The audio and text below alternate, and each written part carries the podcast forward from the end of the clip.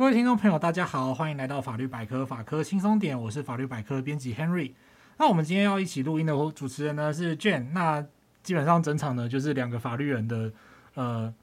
要说对谈吗？好像也没有那么没有那么强烈啦。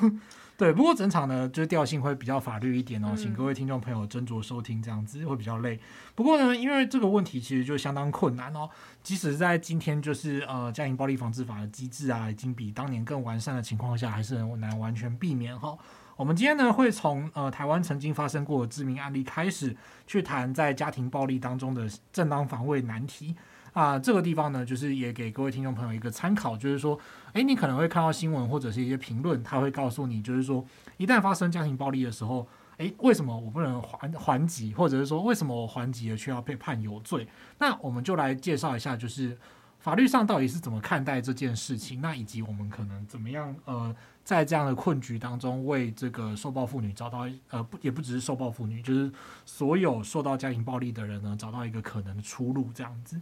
好好跟大家，嗨，我是 Jane。那今天我们其实会先从邓如文案跟赵延炳案这两个案件开始。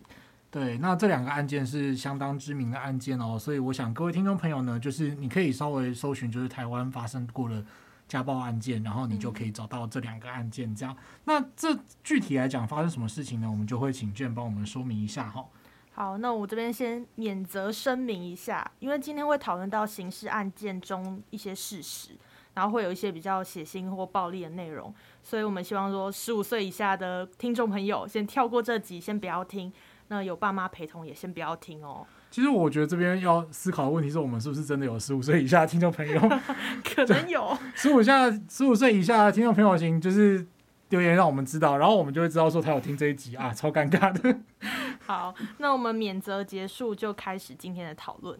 那不知道听众朋友有没有听过邓如文杀夫案，或是赵延斌杀夫案？那这两起案件其实他们年代比较久远，所以我们今天简单的和大家介绍一下。那邓如文杀夫案是发生在一九九三年，那当时长期遭受丈夫家庭暴力的邓如文，她在她丈夫。呃，林阿奇熟睡的时候，用铁锤和水果刀把他杀死，这样子。对，那像这个案件呢，其实他呃稍微补充一些背景资讯哦，就是其实就是那个是真的是蛮早年的一个案件。为什么这么说？是因为他跟这个林阿奇其实并不是呃愿意结婚的，这样、嗯、其实是因为林阿奇对这个对邓如文进行强制性交之后，然后我们才就是因为就想说啊，你都都这样的，然后就就是勉强就是阿里给给嫁给他这样子，然后所凑成的一个婚姻哈。那必须要说就是，呃，我们就是严正的谴责所有就是这样的暴力行为，然后以及就是说，我们也不希望说，在这个结构的情况下，你居然还要受害者去跟加害者生活在同一个屋檐下，其实这都是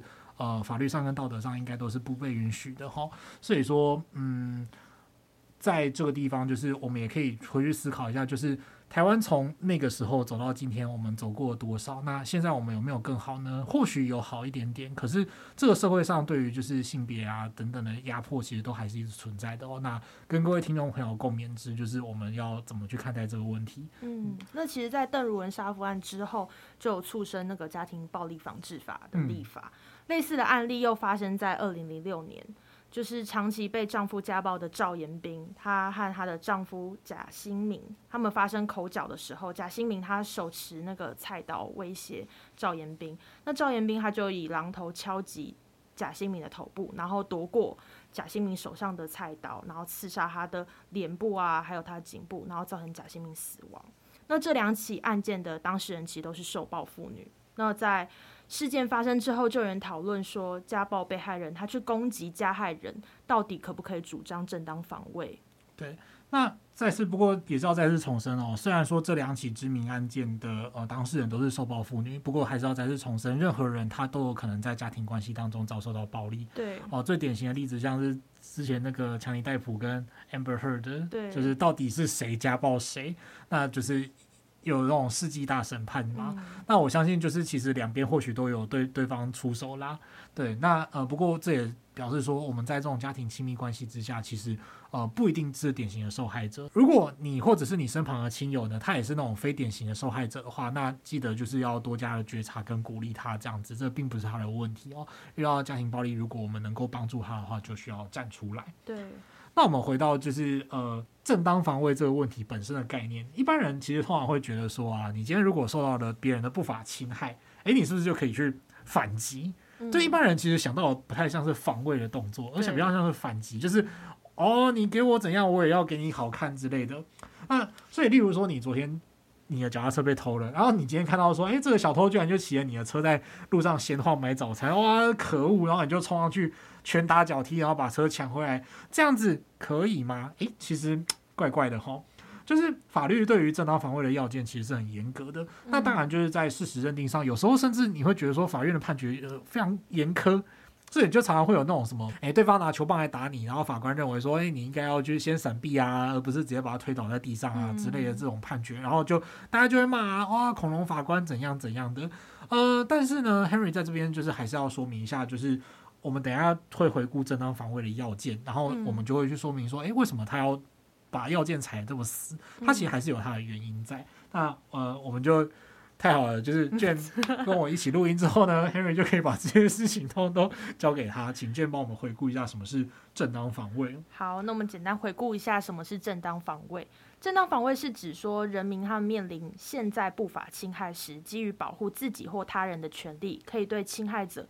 采取防卫的行为。如果造成侵害者的权利受到侵害，防卫者他不会成立犯罪，那这个在法律上面的用语就叫做阻却违法事由。对，那这个阻却违法事由呢，这个阻是阻止的阻，然后却呢是这个诶转折语气的那个却这样子。诶，那呃这边再简单说明一下，就是说我们通常做了一件坏事之后呢，呃。我们通常都会认为说，哦，你既然做这些坏事，表示你动机是不好的，是违法的。可是如果你有出于正当理由，哦，例如说我们刚刚讲正当防卫，还有他的几个就是表兄弟姐妹啊，什么呃紧急避难啊，然后跟业务上正当行为，那我们就会说，哦，你出于正当理由做这件事情，那我们就说会才会说这个叫主却违法，就是你外观上做一个违法的行为，可是你出于正当理由的话，你就不再违法了。对，啊，他的词是这样子的意思哦。不过，其实要成立正当防卫不是那么容易的事情。其实要看，第一个是要看当事人主观上面有没有防卫不法侵害的意思，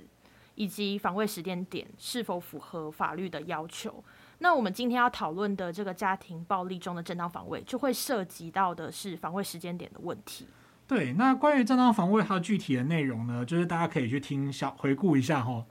好，今天就是虽然气氛有点严肃，但还是要夜配的。大家可以回去听一下，小聊一下第二十一集哈的，就是节目标题是“来互相伤害，从互殴对骂谈正当防卫”的那集节目，哦，我们就会去具具体的去讲说什么是正当防卫。那如同卷提到的，就是说，其实正当防卫它的对象是一个所谓现在不法的侵害，嗯，哦，那那个现在不法侵害，也就是说你要面临到别人的一个 right now 紧急的哦及时的一个侵害，这样。那这个现在性呢，它指的就是说它。是即将开始哦，比方说对方已经把枪拿出来了，然后对着你了，然后已经开始哦，他手按到扳机上开始按了，然后或者是说正在持续中，他就这样 biang biang biang biang biang 连开好几枪，然后你可能就还要闪他这样子，那这时候就是说他的侵害还在持续中，所以呢，呃，这是在我们刚刚讲到的这个呃。家暴案件里面，像是呃邓如文案，邓如文案，她就是趁她的丈夫林阿奇在睡觉的时候呢，就是用铁锤跟水火刀把她的丈夫杀死。那这个时候呢，就会她就是有点趁你病要你命，就是趁你在睡觉，然后趁虚而入。那这个情况呢，它就是嗯不具有所谓的现在性。所以我们这个部分针对说。呃，例如说像邓如文案的话，他的这个攻击呢，就是其实还是有可能会有呃没有办法成立正当防卫，所以违法的一个情况哈、嗯。对啊，像是刚才提到赵延斌的案件中，其实高等法院就认为，当时那个她的丈夫贾新明他拿菜刀威胁赵延斌的当下。对于赵延斌来说，他的生命其实有存在那个现在不法侵害的那个情状在。对对，所以其实赵延斌他拿榔头去攻击贾新明的头部，这个是属于正当防卫的。嗯，但是。他贾新明被攻击之后，他就昏迷了，所以他其实事实上他无法再继续伤害赵延斌了。嗯，那这时候赵延斌他其实不存在那个现在不法侵害了。对，对他来说就是，哎，对方昏迷了，就不会再跳起来打你了。对，所以赵延斌后来又拿刀去刺贾新明的这个行为就不会是正当防卫。嗯，对。那听众朋友可能会好奇啊，为什么正当防卫这么强调不法侵害行为的现在性？这是因为维护公共秩序，这是国家的任务。那只有在国家公权力它无法及时介入保护人民的情况之下，才会允许个人透过反击的方式去防卫自己或他人的权利。对，那这个地方也的确哈，就是像娟刚刚提到的，就是。我们对国家来讲，就有一个原则叫国家武力独占原则，嗯，就是说我们今天把我们的权柄交给国家，然后国家就有那个义务来保护我们。保护人民的身家财产。那、啊、不过这个原则上，它也是禁止动用私刑。对，就有一个理由，也是禁止动用私刑，就是不希望就是大家都杀来杀去，然后江湖道义，你一刀我一刀，没完没了这样子。所以我们就希望说，让国家来调控，然后让一切到此为止。嗯，那既然是这样的话呢，我们就是只有在极其例外的情况下，就是说国家没有办法及时保护你，那我们就呃开放你可以做正当防卫来宣示，就是说你也是在维护法秩序，然后要让对方知道说就是。呃，对方对别人的视线的不法侵害是不不 OK 的，打没这样子。嗯、那不过呢，既然讲到刚刚的这个现在性的要件，它其实就是蛮严格的哈。那法律上行使正当防卫的时间点，就会在个案当中是蛮严格的去认定。嗯、所以说，呃，这个我们可以比较一下，就是二零二三年其实也是发生过一个很有名的事件哦，就是超商好客事件。嗯、那这个超商好客事件，它虽然是警察执法，不过那个法理基础就是其实有点像，大家也可以思考看看哈。那这个超商好客事件是怎么回事呢？就是呃，有一位健身教练，应该是健身教练，那我没有记错的话，对，对他的职业背景，嗯、那他就是因为那个时候人就是过得不太好，然后再加上呢，就是他那个时候在超商买不到他想要的那个黑胡椒口味的鸡胸肉，对，呃，自然就是那个时候大家都其实很多人都是一开始觉得说还没有后续的争议的情况下，都会拿这个来当梗开玩笑这样，嗯、然后就说鸡胸肉都卖卖完了这样子。不过 Henry 事后是真的有去吃那个黑胡椒口味的，好吃吗？还不错，是真的还不错。对，那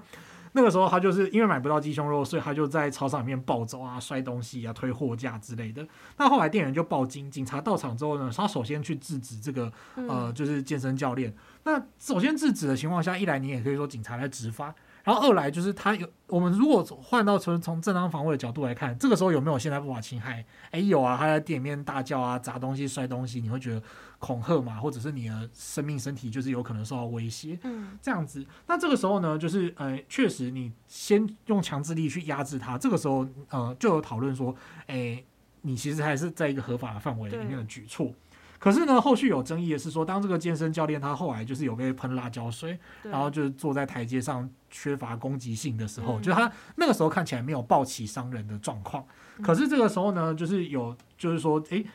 警察他就是拿警棍去殴打他。嗯，好，到这个地方为止，我们目前是以就是呃媒体报道的消息所拼凑而来哈，因为我们自己毕竟也不是呃承办的。公公公务人员，所以我们也不知道他们详细的卷证是如何，所以这边就是暂时以媒体报道为准。那呃，当然就是如果以这个媒体报道所的案例事实为准的话呢，就是说呃，大家还是有讨论的空间啊。就是例如说，你可以去怎么解读这样子。呃，就是如果有新的证据的话，我们就会我们应该是要修正我们的看法。不过目前就媒体报道的角度来讲是这样子，我们就先这样做法律上的分析哈，也跟大家说明。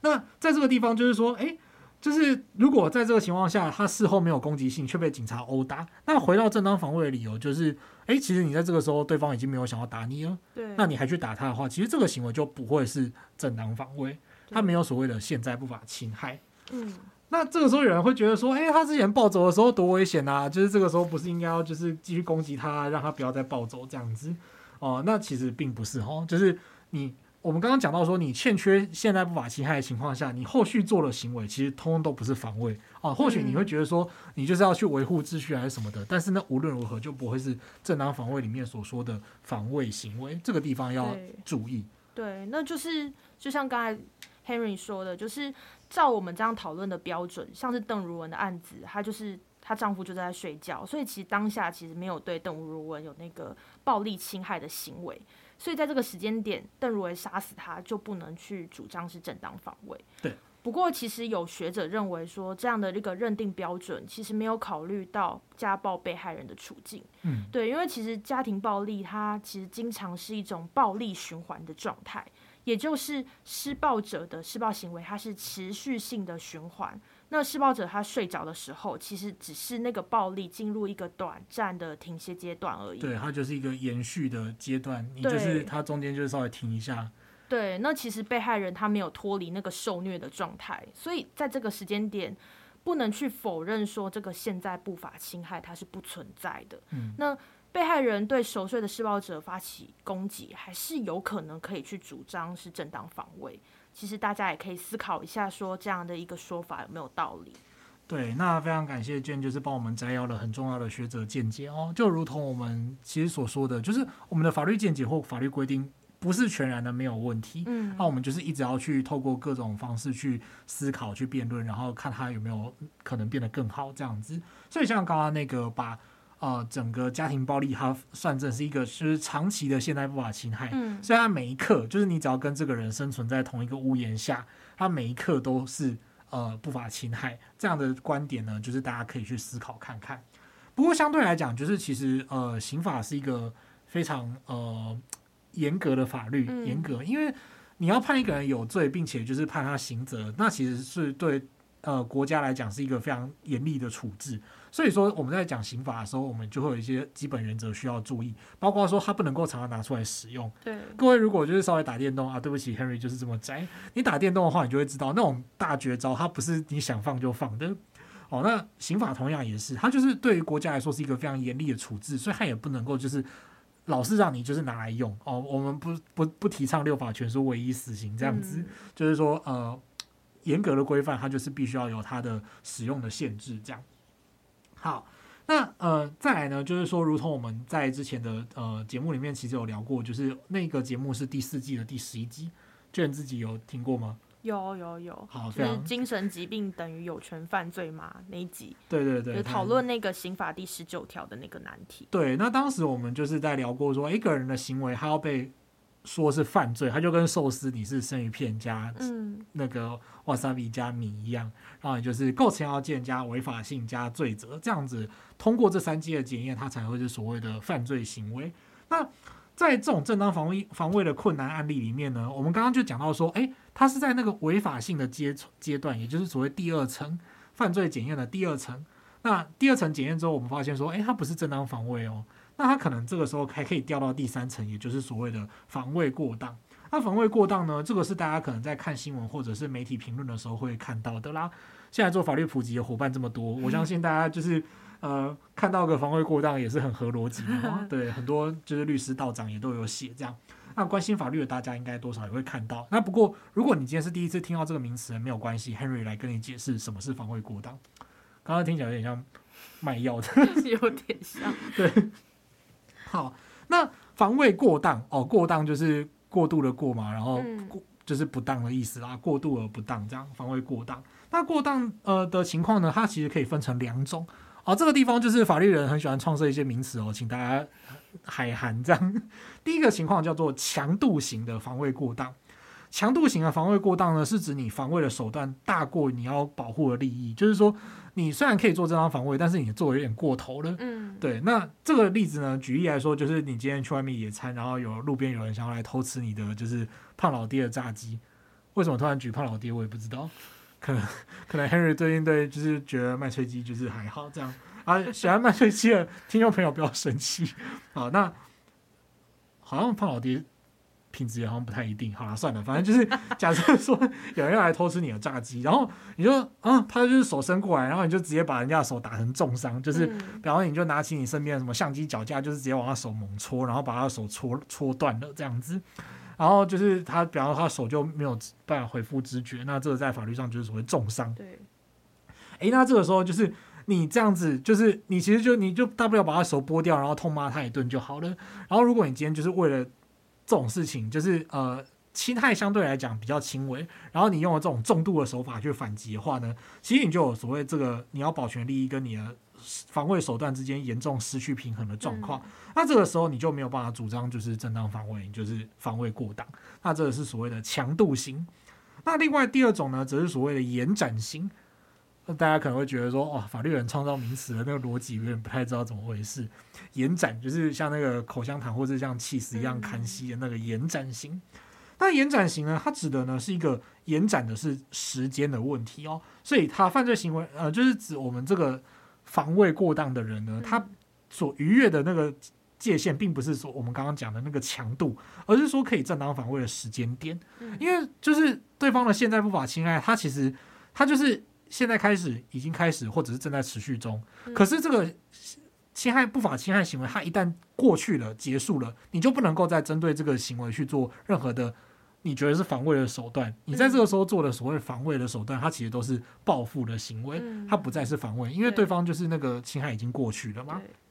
好。所以在侵害过去的情况下，你在做这些防卫的行为，你觉得可能是防卫的行为的时候，它就是所谓的延展型防卫过当，就是你误认了那个时间点，然后在事后就是有点像是报复的形态去做这样的呃对对方的反击行为这样。所以说在呃曾经在社会上就是呃引发一个大量讨论的例子哈，就是有一位陆战队退伍的丈夫，他为了保护他自己的妻子，所以说呢，他那个时候看到家里面有窃贼的话，就是冲上去。勒住那个窃贼，然后那个窃贼对他接下来就是因为他有点失去意识，没有办法动，但是他就怕说他在暴起伤人，所以就是继续勒，然后就把人勒死。那像这个状况呢，他就是所谓的呃延展型的防卫过当，因为就是这个对方不法侵害的可能性已经过去了，但你就是还是继续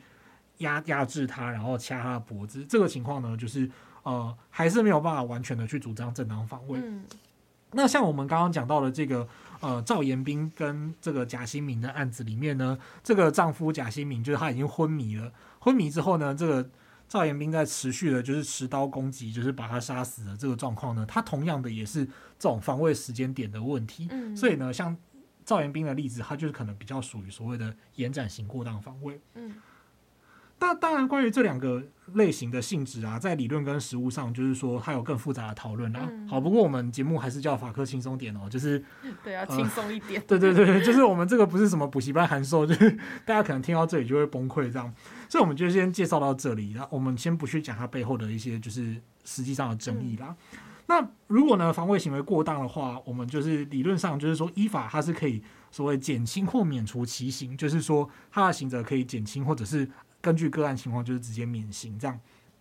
那这个层次呢，其实它就是归类在个人的所谓罪责、责任能力的部分去讨论。就是说，我们好像没有办法期待他，就是呃，他完全就是在这个地方可以，就是他还也算情有可原啦。我们好像不能期待他去做那种，就是他不去做这种违法的事情，因为他真的遇到了有自我防卫的需求。我们就是不能够期待他像一个圣人一样，就是。严格的完全遵守那个正当防卫的界限，他即使逾越这个界限，我们也会认为说，哎、欸，好像还可以原谅，就是好像还可以，就是例如说让他去减轻或免除其刑这样子。所以呢，可以由法官来根据个案情况去酌减那个刑责。对，不过要回到今天讨论的这个家暴被害人的情况，这边就想要和听众朋友介绍一个名词，叫做受虐妇女综合症。那受虐妇女综合症，它是指说家庭暴力的受害人，他在长期遭受家庭暴力后，他可能会出现一些像是失眠啊、情绪低落啊，或是经常处于恐惧的状态，然后他可能对于暴力行为会格外的敏感。那其实受虐妇女综合症，它通常是被认为是一种 PTSD，就是创伤压力症候群。嗯，对。然后在美国，其实家庭暴力。受害人他涉及的犯罪案件，辩方经常会用这种受虐妇女综合症去做抗辩，就是抗辩说被告他在行为当下他有精神障碍或是欠缺辨识能力的情形。哦、呃，对，这个地方也是跟大家说一下，就是在美国法，他们的犯罪检验的结构就跟台湾其实是不太一样的。台湾是寄受于所谓欧陆法这样子。对对对。那像美国的话呢，他们其实就会有一种就是呃。算是抗辩事由，就他们比较不会去分这个东西是什么主确违法、主确罪责，他们就是会有这种抗辩事由来主张。所以像 Jane 刚刚提到的状况，就是在美国实务上就会可能会出现这个受虐妇女综合症作为抗辩事由的情形。对，那这边就稍微提一下一个相当有名的案件，也就是发生在一九九三年的 Lorena Bobbitt 案。那这个。罗瑞娜她就是长期遭受她丈夫的家庭暴力，然后她就在她丈夫熟睡的时候，将她丈夫的生殖器给切除掉。那法院就认定说，其实罗瑞娜她就是患有这种受虐妇女综合症。那这就让我想到，在邓如文的判决中，高等法院也是认定邓如文她在行为时，她也是处于一种精神耗弱的情况，而去免减免这个刑责。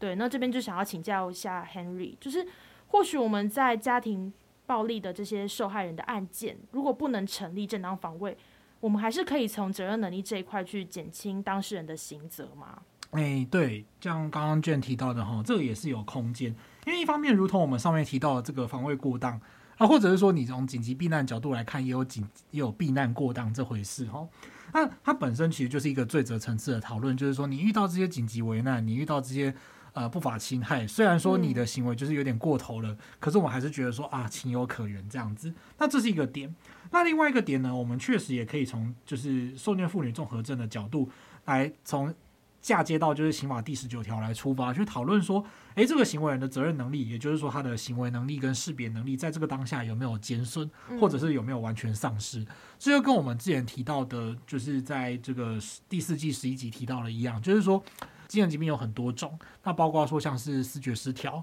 或者是说我们在上次的节目里面有讲到的偷窃癖，它其实都是会影响到一个人的行为能力跟识别能力这样子，所以在个案当中就有赖个案的鉴定。来医学鉴定来判断说，诶，这个人在行为当下是不是有受到这些疾病影响，嗯、以至于说他没有办法控制自己，或者是甚至不知道自己在做什么，嗯、那会去在个案中讨论是否去减轻或者是免除。那讲到这边呢，其实今天的这个话题真的是蛮沉重的哦，就是听众朋友应该会觉得说啊，很累，就是有点负担。到这里的话，欢迎大家就是为自己干一杯。酒或者是肥宅快乐水都可以哦，就是谢谢大家陪我们今天就是讨论这么困难的议题。但是这个议题呢，一方面也是非常值得关心。那整个法律体系，大家其实也可以听出来，就是说哦，那种刑法啊，什么构成要件、违法性、罪责这种层层递进的检验，然后跟不同的阶层里面，它又可以展开很多不同的类型。那就是说，刑法律它整个体系其实就是有点像是一个网子一样，它就要一直过筛，一直过筛。然后当中间你有什么理由，就是说你我们会觉得这个人在刑事政策上不应该处罚他，或者是应该给予他比较轻的处罚的时候呢，我们就会需要去判断这些因素。嗯，所以说像我们今天讨论到的案例里面，也可以让大家进一步思考：诶，我们面对这样的一个受到家庭暴力的人，他可能可以。是不是可以主张正当防卫？我们从那个现在性，然后去讨论说，诶，是不是可以放宽这个家庭暴力案件里面这个现在性的认定？就是说，家暴是一个长期的过程，去满足这个现在性，乃至于说，我们是透过防卫过当啊，甚至是就是透过刑法十九条，然后去帮呃这个家暴家庭暴力的受害者呢，去找到说，诶，我们是不是有可能在个案当中去帮他们解套嗯的一个方式？那所以我们就会觉得说。呃，犯罪的面貌其实不只有一种，所以大家说就说哦，罪证确凿啊，六法全书唯一死刑，这其实是不太可能的事情。呃，就是正因为他的，他形式上看起来都是一桩犯罪，可是他要考虑的事情实在太多太多了。对那所以说，我们的法律在这个时候怎么去介入，怎么去处罚，怎么去沟通，这些其实都是蛮复杂的问题哈。所以说，呃，就是不能够等闲视之，而且因为就是法律的规定跟法院的判决呢，它也会决定接下来这个人的一生。嗯、所以说，就是我们是不能够等闲视之这样子。对。那关于这两位受暴妇女的，呃，就是后续呢，大家也都欢迎去就是呃查阅相关的资料这样。嗯。不过牵涉到家庭暴力的案件，其实就像 Henry 说的，其实他在。法院认定上面是相对比较困难一点，嗯、就像是美国其实很有名有一个案件叫做 Sally McNeil 案，那那个案件中那个 Sally 她就是开枪把她丈夫 Ray 给打死这样子。那在法庭上面，其实 Sally 她是主张自己是长期遭受家家庭暴力，就是丈夫的家暴这样子。那他们两个在行为当下是两个人是在扭打的状态，那她朝 Ray 开枪是正当防卫。但是因为瑞身上其实没有检检测出 Sally 的 DNA，那法院就认定说不能去证明说 Sally 她的陈述是真实的，所以去判 Sally 是二级谋杀。那在这个案件中，其实也很多人去猜测说，诶，Sally 她是蓄意谋杀呢，还是真的因为不堪家暴而有的反击行为？对啊，我们其实也可以从这样的案件中去看到说，其实家庭关系它是具有隐蔽性这样的特征。那要去证明说家人之间有家庭暴力存在，其实不是那么容易的一件事情。那对于如果假如大家对于这个案件有兴趣的话，也可以去 Netflix 上面看一支叫做《致命杀力：健美选手杀夫案》的纪录片。对，这边没有特别接 Netflix 的业配哈，就是 如果有的话就好了这样子。那我们也非常感谢 Jane，就是对，因为 Henry 自己其实不太看美剧。之前其实有听众朋友很热情的跟我们互动，然后就是 IG 上面有时候会传一些美剧这样子。嗯、Henry 真的很对不起，因为 Henry 到时候都 没有时间看。对，那当然就是说，也从这些例子，希望可以让大家再次思考，就是说，哎，在家庭暴力关系里面，虽然我们现在有家暴防治法等等的规定，嗯、那我们也希望就是说，这种事情是预防胜于治疗。那你可以透过保护令等等的形式。那当然也会有人觉得说，啊、保护令就没有用啊，就是家庭暴力还是存在啊。对，就是说，再怎么样好的法律，跟再怎么样努力的去执行，它始终都还是会受限于就是人力、物力跟资源分配的问题，它没有办法就是完全面面俱到的去把关，就是、嗯、其实就是像犯罪这种事情，它就是没有办法完全消除。你一个社会再怎么好，它都没有办法完全消除，它就是会有一些就是需要事后才能处理的机能这样子。那所以呢，我们就可以从呃刑法的角度去思考说，诶，那我们事后到底要怎么样去处理这个呃家庭暴力当中，如果发生这种就是呃。处于是否为正当防力防卫的这种，处于是否为正当防卫的边际案例里面呢，我们就可以去思考，呃，法律上有哪些是我们可以检验的元素，嗯，然后进而就是帮家庭暴力的受暴者去，呃，可能解套这样子，就是说他有没有可能在这当中找到一个出路，就是说他可以主张他的行为合法，或者是说主张他的行为就是可以去减轻或者是免除刑责这样子。嗯那最后呢，再帮大家简单的复习一下哦。正当防卫呢，它是指当你面临所谓的现在不法侵害，就是即将开始、已经开始，或者是正在持续中，然后是违反法秩序，或侵害到你权利的行为。当你面对这样的现在不法侵害的时候呢，你可以选择适当的防卫手段去做防卫。嗯，但是呢，在个案当中还是有可能出现防卫过当的情形。那防卫过当它分成两种，一种是所谓的强度型正当防卫，也就是说你用了大炮打小鸟，你用了非常呃。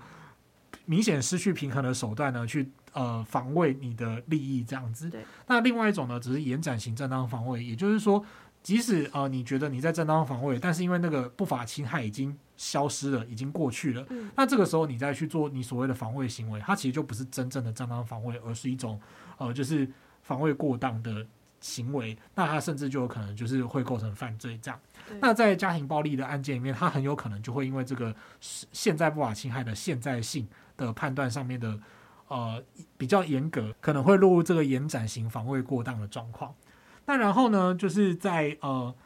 特殊的案例里面，就是说在家庭暴力的案件里面呢，这个行为人他有可能，例如说在有受虐妇女综合症等，就是精神上有问题的状况，例如说他就是可以去思考是否能够适用刑法第十九条去判断说他的。呃，行为能力跟识别能力是否衰退或者减损，嗯，然后呢，在呃视个案情况去给予减轻或者是免除其刑，可能会有这些出路。嗯。那今天我们的节目就到这边，希望各位听众朋友可以更进一步去思考这个难题，然后并且关注呃这个家庭暴力的问题这样子。然后，如果您身边有任何的状况，或者是我们要为所有的非典型受害者打气，那就是说希望这个世界可以更好，然后让他们觉得说可以被接住这样子。好，那最后记得订阅我的频道，并且按五颗星。如果你对我们的节目有任何建议或想法，都欢迎留言或填写回馈单，让我们知道哦。如果对生活法律有兴趣，或者是各种疑难杂症，欢迎 Google 搜寻法律百科，就可以找到我们。拜拜。拜拜。